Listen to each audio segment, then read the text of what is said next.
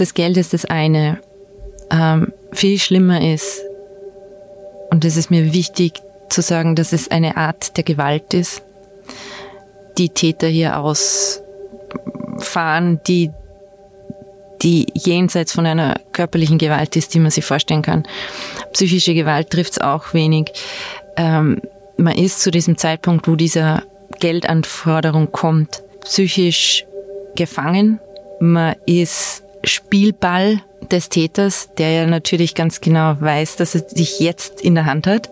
Und ich würde diesen Bereich, den emotionalen Bereich, als seelische, emotionale Vergewaltigung ansehen. Tatort Salzburg. Der Kriminalpodcast der Salzburger Nachrichten. Herzlich willkommen zu einer neuen Podcast-Folge. Mein Name ist Anna Boschner und ich bin in der Lokalredaktion der Salzburger Nachrichten. Wir sind heute hier zurück mit einer neuen Episode von Tatort Salzburg, dem Kriminalpodcast der Salzburger Nachrichten. Heute geht es um Liebe, vermeintliche Liebe, Vertrauen und auch das Gefühl von Aufmerksamkeit. Es geht aber auch um einen Betrug, kriminelle Netzwerke, die nach Frankreich reichen und weiter bis nach Westafrika. Und diese Folge handelt auch von dem Gefühl der Leere, wenn am Ende alles weg ist. Die Liebe und sehr viel Geld. Eine ganz spezielle Form des Betrugs. Liebesbetrug, Love Scam. Eine Form, die sich in den vergangenen Jahren immer mehr verbreitete, mit Tausenden von Opfern mittlerweile. Und vor mir sitzt eine Frau, die genau das erlebt hat, eigentlich durchlebt hat. Eine Frau, sie ist Mitte 40, Ihren Namen will sie offiziell hier nicht nennen, denn sie hat wohl einen der schwersten Monate ihres Lebens hinter sich. Heute erzählt sie davon, wie sie auf einer Dating-Plattform einen Mann kennengelernt hat. Einen Mann, mit dem sie wochenlang geschrieben und sogar telefoniert hat. Einen Mann, der, wie sich herausstellte, so nie existierte. Ähm, hallo, ich bin Opfer eines Love Scams geworden und als Opfer ähm, möchte ich hier aufklären, dass man äh, leicht Opfer werden kann und man sich nicht schämen muss, sondern proaktiv sich gegen diese Täter, die professionelle Betrüger sind, zur Wehr zu setzen. Die Frau, die am Mikrofon vor mir sitzt, sie ist berufstätig, wohnt in Salzburg macht den Eindruck, eigentlich mitten im Leben zu stehen. Im vergangenen Jahr ist ihr aber etwas passiert, das sie fast aus der Bahn geworfen hätte. Zu diesem Interview hat sie unter der Bedingung eingewilligt, anonym bleiben zu können. Ihre Geschichte ist aber eine von vielen und sie klingt fast unglaublich. Und genau deswegen will sie davon erzählen, weil sie darauf aufmerksam machen möchte, wie schnell es gehen kann. Und sie möchte mit ihrer Geschichte auch Mut machen. Und zwar denjenigen, denen es ähnlich geht, denen sowas ähnliches passiert ist, zur Polizei zu gehen und Anzeige zu erstatten. Ihre Geschichte heute beginnt damit, wie sie merkte, dass der Mann ein Verbrecher ist. Der Tag X, an dem es dann auffällt, ist ein sehr trauriger Tag, ein sehr erkenntnisreicher Tag. Es bricht ein, ein Weltbild zusammen. Ähm, man ist außer sich kann es denn das sein? Man fällt vom Glauben ab. Ähm, zu, an diesem speziellen Tag war ich mittlerweile so manipuliert worden, dass ich wenig geschlafen habe, wenig gegessen habe. Man wird da hineingezogen, dass man nicht mehr aus kann. Es war eine Taktik, die von 6 Uhr morgens bis 1 Uhr nachts mich wachgehalten hat, im Kontakt zu sein. Plötzlich kippte die Stimmung im Chat.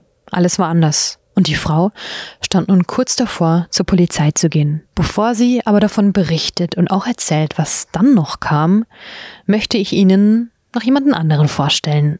Neben mir und der Salzburgerin sitzt Sascha Seslia. Er ist Polizeibeamter im Kriminalreferat der Stadt Salzburg und Sonderermittler für Internetbetrugsfälle.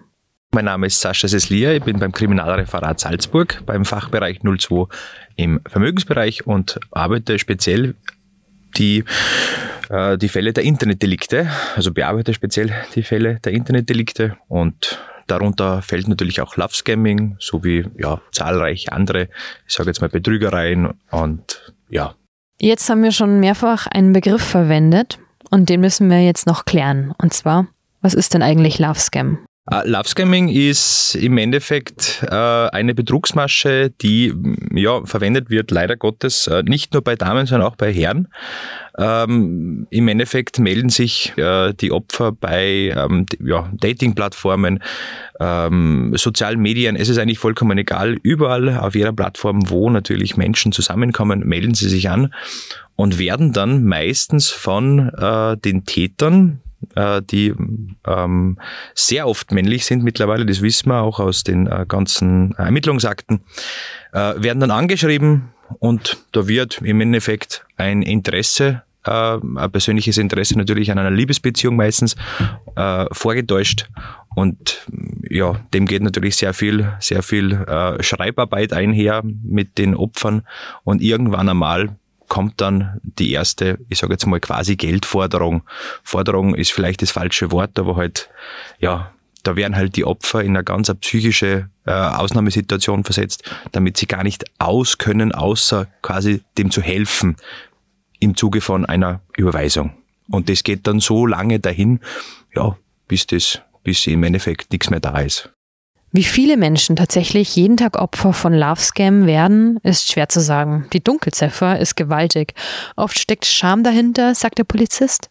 Denn nur ein Bruchteil der Opfer zeigt den Betrug tatsächlich an. Die Frau, die hier vor mir sitzt, hat es Ende April 2023 getan.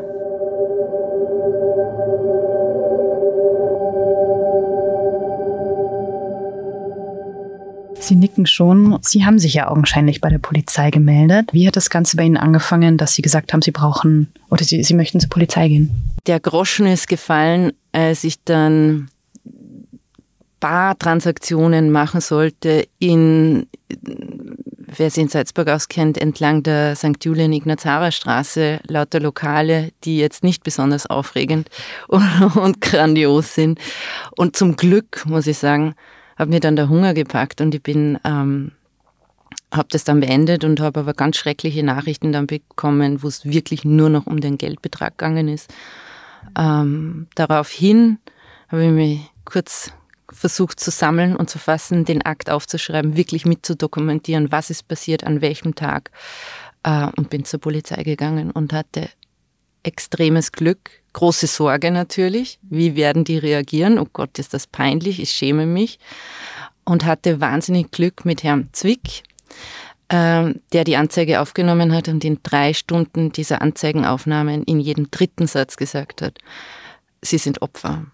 Das war wirklich die erste psychologische großartige Hilfe, die dringendst nötig war, um den Betrug als solches zu erkennen, nicht weitere Transaktionen zu machen und sich wirklich als Opfer zu erkennen und nicht als naiver, blöder Mensch, der gutgläubig ist.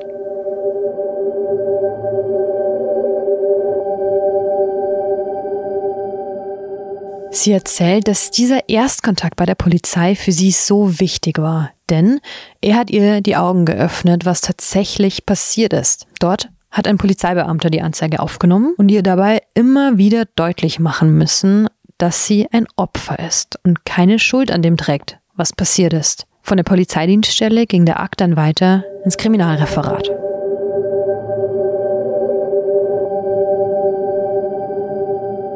Sprich, das Ganze hat eine Zeit lang gedauert, bis sie dann tatsächlich zur Polizei gegangen sind. Vielleicht beginnen wir ganz am Anfang. Mhm. Ähm, Sie haben schon gesagt, Sie hatten sehr intensiven Kontakt mit dem Täter. Wie hat denn das Ganze begonnen? Also wie es, glaube ich, für jeden in einer gewissen Generation üblich ist, meldet und man den Wunsch nach Beziehungen hat, gibt es die eine Möglichkeit, äh, nämlich Online-Plattformen fürs Dating. Ähm, ähm, das ähm, ich glaube, man wird schon eingegrenzt, indem dass man den Beziehungsstatus oder den Wunsch nach einer Beziehung angibt, dass man ein gewisses Alter hat, dass man weiblich ist oder männlich, haben wir ja auch gehört. Auf jeden Fall hat es ein Match gegeben.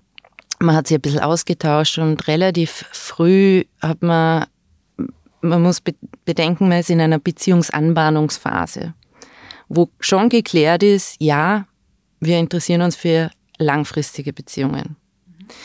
Das heißt, man startet auf einer anderen Ebene und nicht, was hast du heute gemacht, wie war dein Tag, sondern man geht in ein intimeres Gespräch. Man gibt Dinge preis, die man denkt notwendig sind für den Erfolg einer langfristigen Beziehung. Hm, dazu gehört für mich zum Beispiel Ehrlichkeit und Offenheit und Transparenz dazu. Sie hat also begonnen, mit einem Mann zu schreiben, der so wie Sie auf Offenheit und Transparenz Wert legte und auch das eine oder andere ernstere Gesprächsthema nicht scheute. Man verstand sich gut, der Kontakt war sofort intensiv. Mm, man bekommt, und das ist ja fantastisch, Komplimente, nicht? Äh, wer will nicht Aufmerksamkeit? Also, das eine ist die Aufmerksamkeit, man kriegt Nachrichten, äh, man wird, bekommt Komplimente, äh, der andere öffnet sich, es interessiert, ist schon mal ein großer Bonus auf diesen Online-Plattformen. Ähm, und, und langsam, aber sicher bleibt dieses Gespräch im Fluss.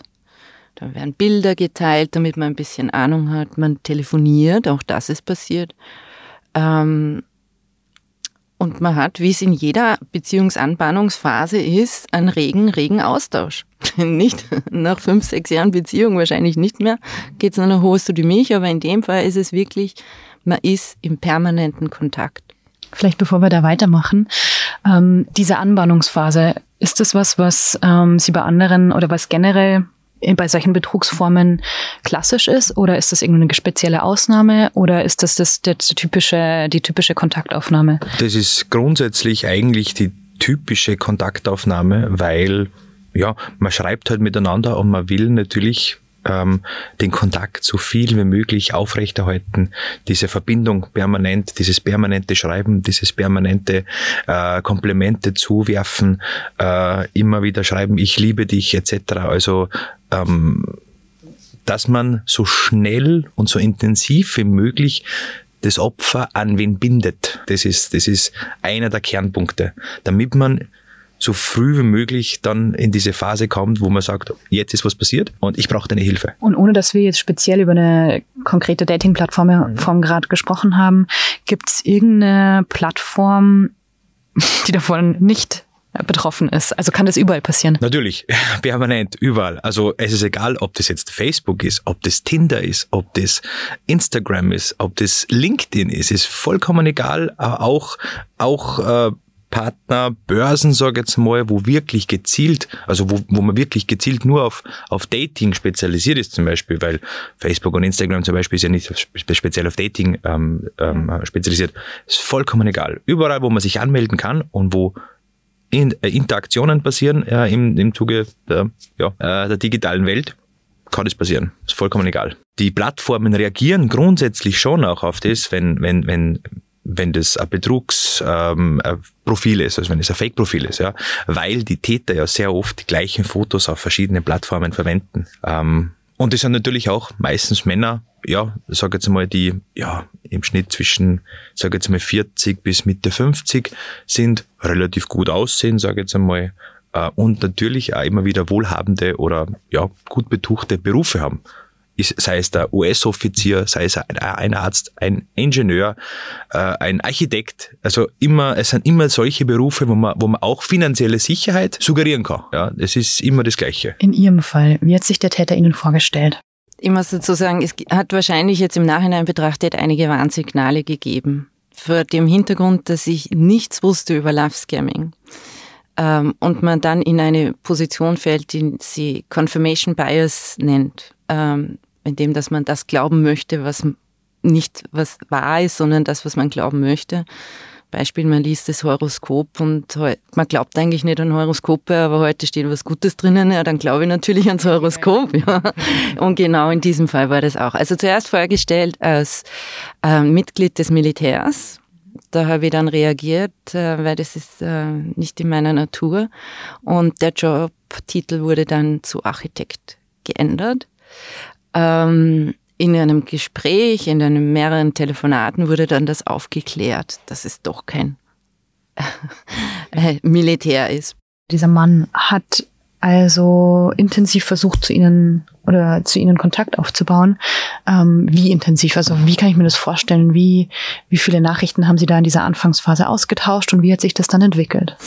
Also ich glaube, bei der Anzeige waren wir auf fast äh, 150 Seiten nur Chatnachrichten. Okay, das ist einiges. Genau. Ähm, wie gesagt, die Polizei war sehr verständnisvoll und gesagt, natürlich, das ist normal in einer Anbahnungsphase. Nicht? Man will ja immer in Kontakt bleiben.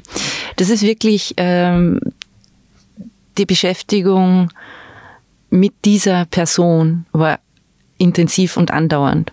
Das heißt, morgens bis abends. Das erste beim Aufstehen, das letzte beim Schlafengehen. Ganz normal.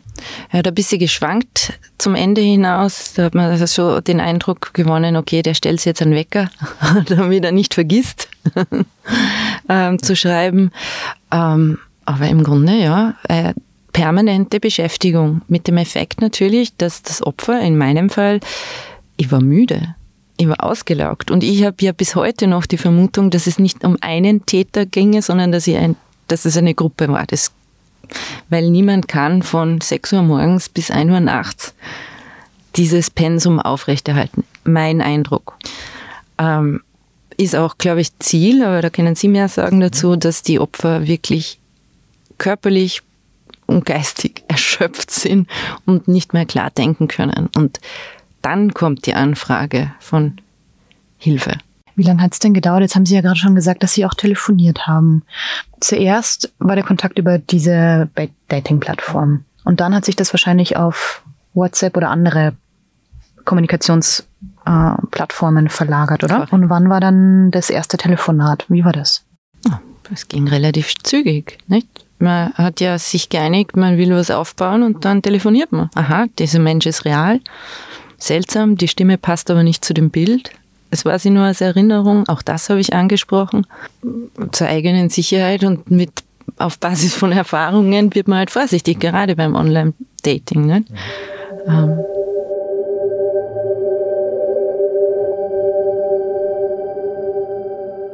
Jetzt schreibt sie also schon seit einigen Wochen täglich mit einem Mann. Ihr Tag beginnt mit einem guten Morgen von ihm und endet mit einem gute Nacht. Er ist nett, höflich, wohlhabend und aufmerksam. Sein Reichtum kommuniziert er meist unterschwellig, schickt ihr hin und wieder Fotos eines seiner Autos. Immer wieder kommt der Frau der Gedanke, dass alles ein bisschen zu perfekt ist. Dass das, was der Architekt ihr schreibt, vielleicht gar nicht so zu 100 Prozent der Wahrheit entspricht. Sie telefoniert deswegen sogar mit ihm, spricht ihre Zweifel offen an. Doch er kann alles aufklären, alles erklären und die Zweifel aus dem Weg räumen. Sie lässt sich sogar ein Foto seines Ausweises schicken. Eine Fälschung, wie sich später herausgestellt hat. Was er sagt ist, dass er Mitte 40 ist, in Linz wohnt und tatsächlich kennt er sich dort auch ganz gut aus. Er weiß, welche Filme im Kino laufen und was tagespolitisch in Österreich gerade aktuell ist und auch wichtig ist und auch sonst über welche Themen gerade hier gesprochen werden. Man hätte sich relativ schnell treffen können. Und auf dem Moment, wo ich gesagt habe, komm, lass uns treffen, relativ schnell, musste er ganz dringend weg, weil etwas passiert ist. Seine Tante liegt im Sterben. Ähm, er muss seinen Sohn, äh, um, sich, um seinen Sohn sich kümmern. Und er ist nicht mehr im Land, weil seine Tante in einem anderen Land lebt. Vielleicht leiten wir da ganz kurz über, weil diese Geschichte, ähm, es gibt einen Notfall in der Familie, ist wahrscheinlich was, was Ihnen wiederum bekannt vorkommt. Ja, genau. Ähm, dieses, dieses äh, Rüberleiten zu eben, dass ich, ich kann jetzt gerade nicht, weil jetzt, jetzt muss der Täter quasi, das ist ein bisschen so die erste Exit-Strategie, ja. Die Opfer wollen natürlich sich treffen, keine Frage, äh, aber der Täter, der ist ja nicht da. Der, eigentlich ist der in Übersee, ja. Äh, und im Endeffekt wird der auch nie kommen. Ja, und da braucht man natürlich die erste Exit-Strategie. Und dann ist meistens dann, also es sind auch wieder diese Warnsignale mit, es ist was passiert mit der Familie. Äh, es ist immer ein bisschen zugeschnitten auch auf, auf den Beruf. Ja, hier vielleicht ein bisschen untypisch, weil auf der einen Seite Architekt und auf der anderen Seite ist es was mit der Familie passiert. Äh, durchaus aber immer wieder vorgekommen. Ähm, aber wenn es eben äh, Ingenieure zum Beispiel sind, das ist so das konkrete Beispiel, dann ist auf einmal irgendwer auf der Baustelle gestorben.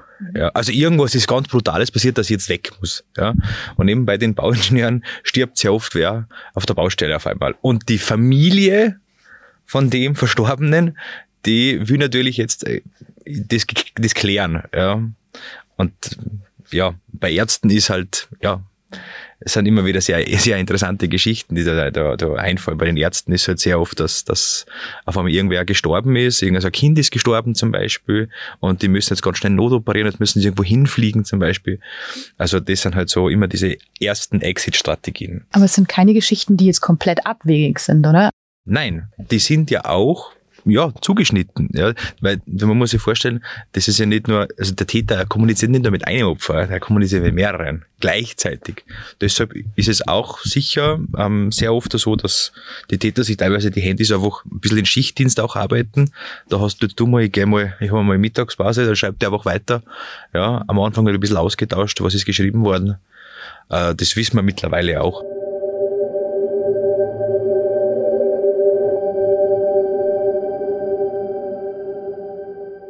Es handelt sich um kriminelle Netzwerke, meistens mehrere Täter, die sich im Ausland befinden und trotzdem ganz gut Deutsch sprechen und über Wochen den Kontakt halten. Sie arbeiten zusammen. Dass sich mehrere Betrüger abwechseln und quasi im Schichtbetrieb arbeiten, ist laut Polizei gar nicht mal ungewöhnlich. Der Linzer, der Architekt, erzählt der Frau dann aber plötzlich, dass seine Tante erkrankt ist und er deshalb vorübergehend zu ihr nach Frankreich reisen muss. Und die Frau die hilfsbereit ist, fragt ihn, okay, wie kann ich dir helfen? Was kann ich tun? Kann ich dich besuchen? Kann ich dich unterstützen? Ich würde dich gern sehen. Nach Geld fragt er da sie noch lange nicht. Und dann passiert noch mehr. Der Architekt scheint irgendwie vom Unglück verfolgt zu werden. Aufgrund eines Todesfalls in der Familie muss er in den Senegal reisen, versichert ihr aber dann weiterhin, dass er sie gerne sehen möchte. Im Senegal war er dann mit einem Mietwagen unterwegs und verursachte einen Unfall. Ein Mädchen wurde dabei verletzt. Der Architekt von der Polizei verhaftet und aufgefordert, eine hohe Kaution zu zahlen. Eine unglaubliche Geschichte, die aber trotzdem gar nicht so unplausibel wirkte. Und es ist für jemanden, der meinen Charakter hat, der wirklich hilfsbereit ist, den man um zwei in der Nacht anrufen kann und sagt, ich habe eine Panne, hilf mir, relativ, also extrem schwierig, weil man nicht helfen kann. Man kann jetzt nicht schnell in den Senegal reisen, ähm, man kann nicht die Sachen überprüfen, man kann nicht bei jemandem, der mittlerweile wertvoll ist, ähm, mit dem er eine Zukunft plant, nicht zur Seite stehen, ist jetzt nicht eine angenehme, angenehme Position. Also ich würde sagen, man kann den Betrug nicht in den ersten Nachrichten erkennen oder den Betrugswunsch ganz normaler Standard, wie sich zwei Menschen unterhalten würden, die sich auf einer Online-Plattform kennengelernt haben. Und keiner von uns käme auf die Idee, nur weil ich gestern kurz vorm Tatort eine Werbung gesehen habe und mir heute die Schokolade kaufe, dass ich in einen Trick hineingefallen bin, um dieses Produkt zu kaufen. Und so ungefähr kann man sich das hier auch vorstellen. Man erkennt es nicht, dass man gerade bespielt wird oder betrogen wird oder bearbeitet wird oder manipuliert wird. Das kann man nicht erkennen. Alarmzeichen ja, aber selbst wenn man diese Alarmzeichen anspricht, gibt es eine gute Erklärung. Insgesamt bat der Architekt, den das Unglück scheinbar gerade fest im Griff hatte, um 15.000 Euro. Doch dann stand das Glück auf der Seite der Salzburgerin, was dazu führte, dass diese Geschichte tatsächlich doch noch einen guten Ausgang gefunden hat ähm, als mein Täter, der Täter, wir wollen keine persönliche Beziehung zu diesem Menschen aufrechterhalten, nicht mehr, ähm, im Senegal war tatsächlich. Ähm, mit diesem nicht erreichbar sein war ein Punkt, sicher eine Taktik, eine Masche. Dann großer ähm, großer Unfall, Mädchen, acht Jahre, schwer verletzt, mit der Familie des Mädchens im Krankenhaus, wird beschimpft und so weiter. Ähm, kann jetzt nur kurz sprechen, weil er wird von der Polizei mitgenommen, weil die Gefahr besteht, dass er das Land verlässt. Ähm, wir haben schon geklärt, dass mein Charakter ähm, lösungsorientiert ist. Angebote wie, okay, sprich mit der Botschaft, ähm, involviert die Diplomatie, äh, informiere dein Außenministerium. Nein, geht nicht, geht nicht, geht nicht. Okay, so. Das heißt, am Ende des Tages blieb unter Anführungszeichen nur ich als Einzige, weil der arme Mann, Mensch, hat keine Freunde, keine Familie. Die Tante ist übrigens gerade gestorben, nicht zu der man zuvor noch am Sterbebett gesessen ist und wo man ein großes Erbe erwartet. Man ist dann die einzige Person, die helfen kann. Und das, die Geldforderung war für die Operation des Mädchens, damit das Mädchen überlebt. Ein solches Vorgehen, also die Geschichte eines Unfalls, ist den Ermittlern bei der Polizei bestens bekannt. Meistens hören die Opfer genau so eine Geschichte oder eine sehr ähnliche. Ich habe viele Dokumente auch vom Unfall bekommen, offizielle unter Anführungszeichen Dokumente der Republik Senegal, ähm, Polizeidokumente, die den Unfallhergang mit aufzeichnen, Unfallprotokoll, wie es jeder bei uns im Auto mit hat, ausgefüllt, unterschrieben und so weiter. Und als die Frage nach Geld kam, habe ich gesagt, naja, nutze doch dein eigenes Konto. Das eigene Konto hat nicht funktioniert aus verschiedenen Gründen zu kompliziert, ähm, das zu erklären. Es ist auch nicht nachvollziehbar. Ich sage, ich will zumindest eine Sicherheit. Entweder du überweist mir jetzt von deinem österreichischen Konto Geld auf mein Konto, ging nicht. Sage ich, ich will zumindest einen Reisepass. Ähm, hat zu Missstimmungen geführt, natürlich. Ich brauche eine Sicherheit. Ich will zumindest wissen, wen ich danach, wenn es nicht klappt, belangen kann. So habe ich das nicht gesagt, aber gedacht habe ich das natürlich. Ja. Vielleicht nur ergänzend, in meinem, äh, in, in dem Fall, den wir heute besprechen, habe ich im Thema Cyberkriminalität nur Glück gehabt, weil ich habe keine Intimfotos geschickt und bin damit auch nicht langfristig erpressbar. Mhm. Ist ganz wichtig für potenzielle Opfer. Ähm, das ist, glaube ich, noch einmal eine andere Art von Machtausübung, die es Opfern noch viel schwerer macht, ähm, zu verarbeiten und bearbeiten. Sprich, das kommt schon oft vor?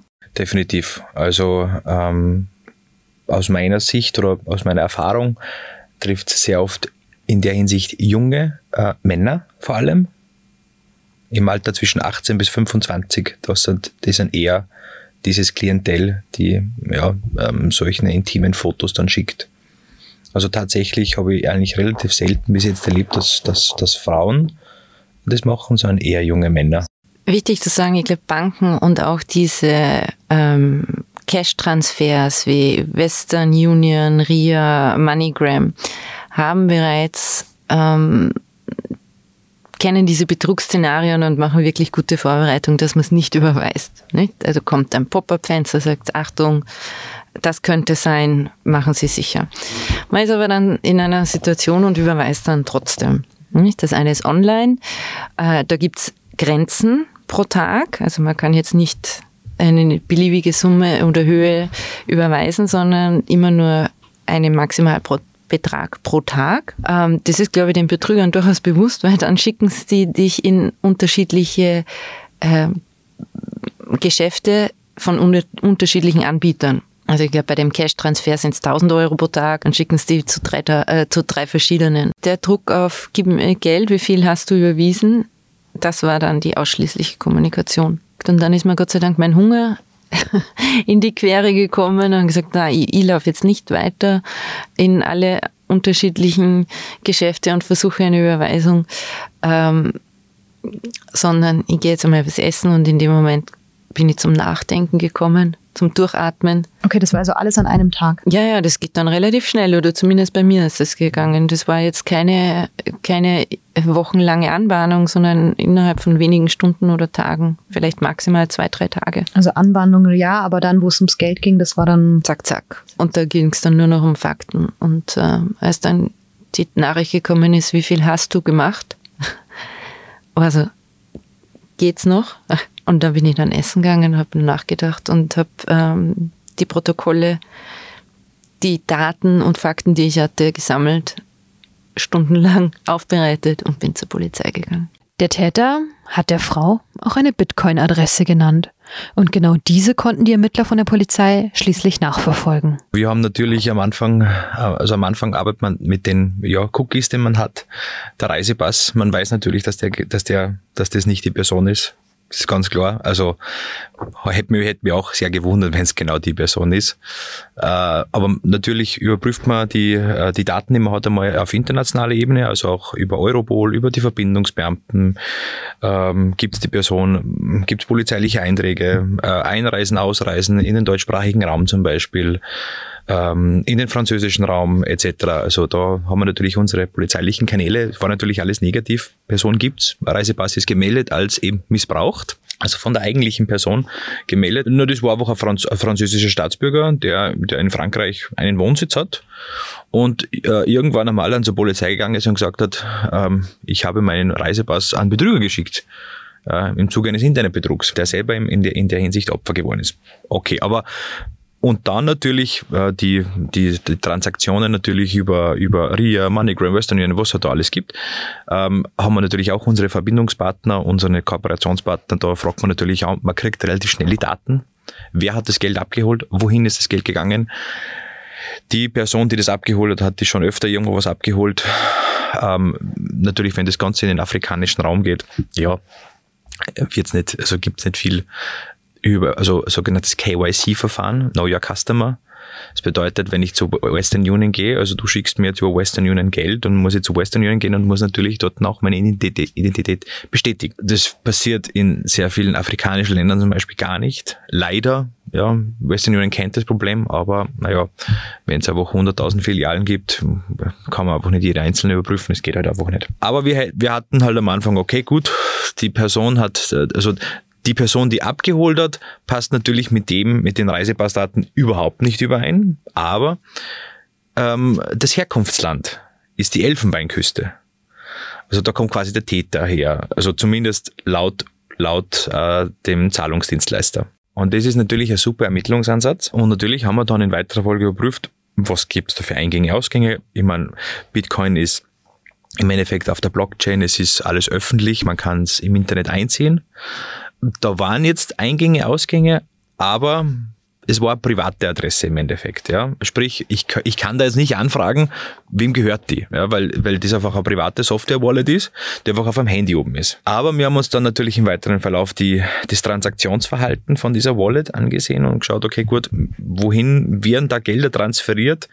Woher kommen da Gelder? Ja, ist es immerhin eine reine Geldwäsche-Wallet? Also aus Sicht des Täters ist das natürlich auch ich kriege Geld rein und will natürlich, dass es so schnell wie möglich wegkommt, weil ich würde den Cash haben. Ich kann mit der digitalen Währung ja nichts anfangen, sondern ich muss ja die weiterschicken, damit ich die auszahlen lassen kann auf mein Konto. Genau diese Transaktionen führten die Polizei schließlich zu einem Mann aus der Elfenbeinküste. Einen Mann, der scheinbar gerne in teuren Hotels nächtigt, hochwertige Kleidung kauft und Fotos auf Facebook postet, auf denen eine Rolex trägt. Wir haben natürlich dann im deutschsprachigen Raum den Datensatz überprüfen lassen. Und siehe da, der Herr ist in der Schweiz auch schon bekannt für Love Scamming, hat dort einen Schaden von ungefähr 70.000 Franken äh, verursacht, wird auch in der Schweiz mit nationalen Haftbefehl gesucht. Das Problem ist natürlich, dass diese Täter, die sind alle immer im afrikanischen Raum, vorwiegend sehr oft, sage jetzt mal aus meiner Erfahrung, Nigeria, Marokko, Westafrika, die Elfenbeinküste, Benin. Also das sind so die Gegenden, ähm, aus denen meine Täter bis jetzt stammten. Und da gibt's leider kein, ja, da greifen unsere äh, nationalen sowieso nicht und europäischen Haftbefehle auch nicht, weil es ist Afrika, anderer Kontinent, keine polizeiliche Kooperation in der Hinsicht. Ja, somit kann man nur darauf warten, dass der eventuell in die Schweiz mal einreist und dann bei der, bei der Grenzkontrolle klicken dann die Handschellen. Aber ansonsten gibt es da keine Möglichkeit. Zwischenzeitlich hat sich der Mann tatsächlich auch bei der Salzburger Polizei persönlich gemeldet. Jetzt war er dringend tatverdächtig. Er hat mir geschrieben sogar mit seiner E-Mail-Adresse dann, die quasi auf dieser Handelsplattform ja hinterlegt war. Aber er hat mir deswegen geschrieben, er hat mir nicht einfach aus, aus Jux und Dollerei geschrieben, er hat mir deswegen geschrieben, weil wir gewisse Kryptowerte von ihm ähm, ja, sichergestellt haben, eingefroren haben. Und also wir sind da relativ nahe zur Schadenssumme zu, äh, dazu gekommen und der hat das sich natürlich dann gemeldet und hat gesagt, ja, warum ist mein Geld eingefroren? Und ich habe ihm dann geschrieben, ja, sie sind aktuell beschuldigt in einem Ermittlungsverfahren. Sie haben die Möglichkeit, sich einen österreichischen Anwalt zu nehmen, eine Adresse, eine, eine Zustelladresse namhaft zu machen, damit man ihnen äh, Briefe zusenden können, damit sie natürlich den Schriftverkehr bekommen von der Justiz. Äh, er hat dann natürlich geschrieben, dass er unschuldig ist. Er hat mit dem überhaupt nichts zu tun und hat mir die E-Mail-Adresse von seinem Anwalt geschickt, äh, hat mir die, ähm, die Telefonnummer von seinem Anwalt geschickt. Profis. Genau. Das sind auf jeden Fall Profis, die, ja, also die das schon seit Jahren machen. Es gibt auch noch eine gute Nachricht zum Schluss, denn die Geschichte dieser Salzburgerin ist nicht nur eine von missbrauchtem Vertrauen und auch hemmungslosen Betrügern, sondern eine, die einen guten Ausgang findet. Die sichergestellten Beträge befinden sich mittlerweile auf dem Weg zurück auf das Konto ihrer ursprünglichen Besitzerin, denn die Polizei konnte veranlassen, dass das Geld in der Höhe der Schadenssumme auf das Konto von ihr zurücküberwiesen wird. Das Geld ist das eine. Ähm, viel schlimmer ist, und es ist mir wichtig zu sagen, dass es eine Art der Gewalt ist, die Täter hier ausfahren, die die jenseits von einer körperlichen Gewalt ist, die man sich vorstellen kann. Psychische Gewalt trifft es auch wenig. Ähm, man ist zu diesem Zeitpunkt, wo dieser Geldanforderung kommt, psychisch gefangen. Man ist Spielball des Täters, der ja natürlich ganz genau weiß, dass er sich jetzt in der Hand hat. Und ich würde diesen Bereich den emotionalen Bereich als seelische, emotionale Vergewaltigung ansehen. Das ist eine Gewalttat, das ist grausam. Das Geld ist schlimm, kann man wieder verdienen, aber die psychischen Schäden, die so ein Täter hinterlässt, sind schwer aufzuarbeiten, müssen aufgearbeitet werden, aber ziehen sich weit hinaus über die Tatsache, okay, man hat jetzt, ist einem Betrüger hinausgefallen. Nicht? Man vertraut weniger, man ist aufmerksamer, man glaubt nichts mehr. Ähm, und es ist im Umgang mit anderen Menschen hinderlich, bis man wieder zu einem Level kommt und sagt, okay, ich kann jetzt wieder vertrauen. Ich habe meine emotionalen Schmerzen, Verletzungen soweit mit professioneller Hilfe gerne, ähm, in meinem Fall definitiv, bearbeitet, dass ich jetzt ähm, nicht Opfer bleibe, sondern wieder ein Leben mit meinen tollen Charaktereigenschaften, der Hilfsbereitschaft, der Freundschaft äh, leben kann. Sprich, Sie haben sich dann Hilfe gesucht. Wie hat das funktioniert? Die erste große Anlaufstelle war die Polizei, namentlich den Herrn Zwick. Danke, danke, danke, Herr Zwick. Sie haben genau richtig gemacht. In den drei Stunden Anzeigenaufnahme haben Sie in jedem dritten, vierten Satz gesagt, ich bin Opfer. Ähm, was sehr, sehr hilfreich war, auch die Rolle und die Position zu erkennen. Ähm, danach habe ich mich an den Weißen Ring gewandt, weil es wirklich für mich eine Gewalterfahrung war, die mir großartig geholfen haben. Fürs, äh, ich habe mich auch ans äh, Innenministerium gewandt. Da gibt es eine Abteilung Cyberkriminalität, die wahnsinnig, die innerhalb von 30 Minuten zurückgeschrieben haben in sehr feiner, angenehmer, nicht anklagender ähm, Art und Weise, die nochmal darauf hingewiesen haben, dass man die Anzeige bei der Polizei machen soll. Und was ich im Nachhinein herausgefunden habe und vielleicht wichtig für Leute, die Opfer geworden sind, es gibt eine 24 Stunden psychiatrische Notfallhilfe telefonisch, die man in Anspruch nehmen kann. Und vielleicht wollen Sie ergänzen, dass Sie die Chatnachrichten, die ja sehr peinlich sind, intim zum Teil, nicht jetzt lesen und kichern wie Schulmädchen, sondern das. Genau, gar nicht. Also da geht's wirklich eher um die Objektivität. Und man weiß natürlich bei solchen Chatnachrichten, eben wie ich schon zuerst erwähnt habe am Anfang, sind halt Liebesbekundungen, die überspringt man eher ein bisschen. Und man, man sucht eher gezielt nach diesen, diesen Ermittlungsansätzen wie eben äh, Bankdaten etc. Also man, man, man locht da nicht. Das, man geht da sehr objektiv an, an das ran, weil man, man weiß ja, dass das Opfer in einem, eigentlich in einem psychischen Ausnahmezustand ist. Und wie wir zuerst gesagt haben, oder wie Sie zuerst gesagt haben, dieses nur ich bin jetzt die Lösung. Also ich bin die letzte Lösung und die einzige Lösung. Das ist ganz, ganz was Schlimmes. Meistens eben hat das immer mit dem, mit dem Tod zu tun, weil entweder irgendwer wird aufgrund meines Nichthandels wahrscheinlich sterben, was ziemlich viel Leute natürlich nicht verkraften würden. Und ja. deshalb kommt, ist das natürlich auch diese psychische Bindung, dass man sagt, ich muss jetzt helfen. In dem Fall war es halt ein kleines Kind. Sehr oft ist so, der Täter selber, ich werde sterben, wenn du mir nicht hilfst. Ja, das ist die Kontonummer von meinem Arzt. Bitte überweise ihm das, damit ich die Impfung kriege, zum Beispiel. Oder dieses Medikament bekomme.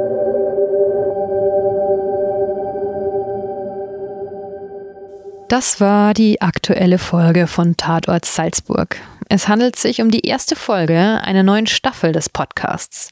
Haben Sie Fragen zu diesem Thema, Anregungen oder Hinweise für mögliche neue Folgen?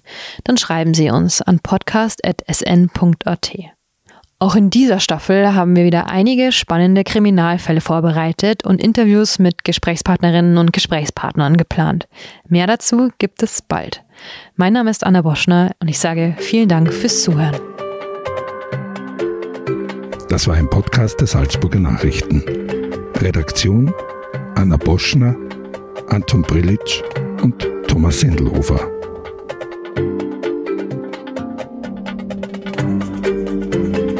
Wenn Sie mehr wissen wollen, finden Sie uns im Internet unter www.sn.at.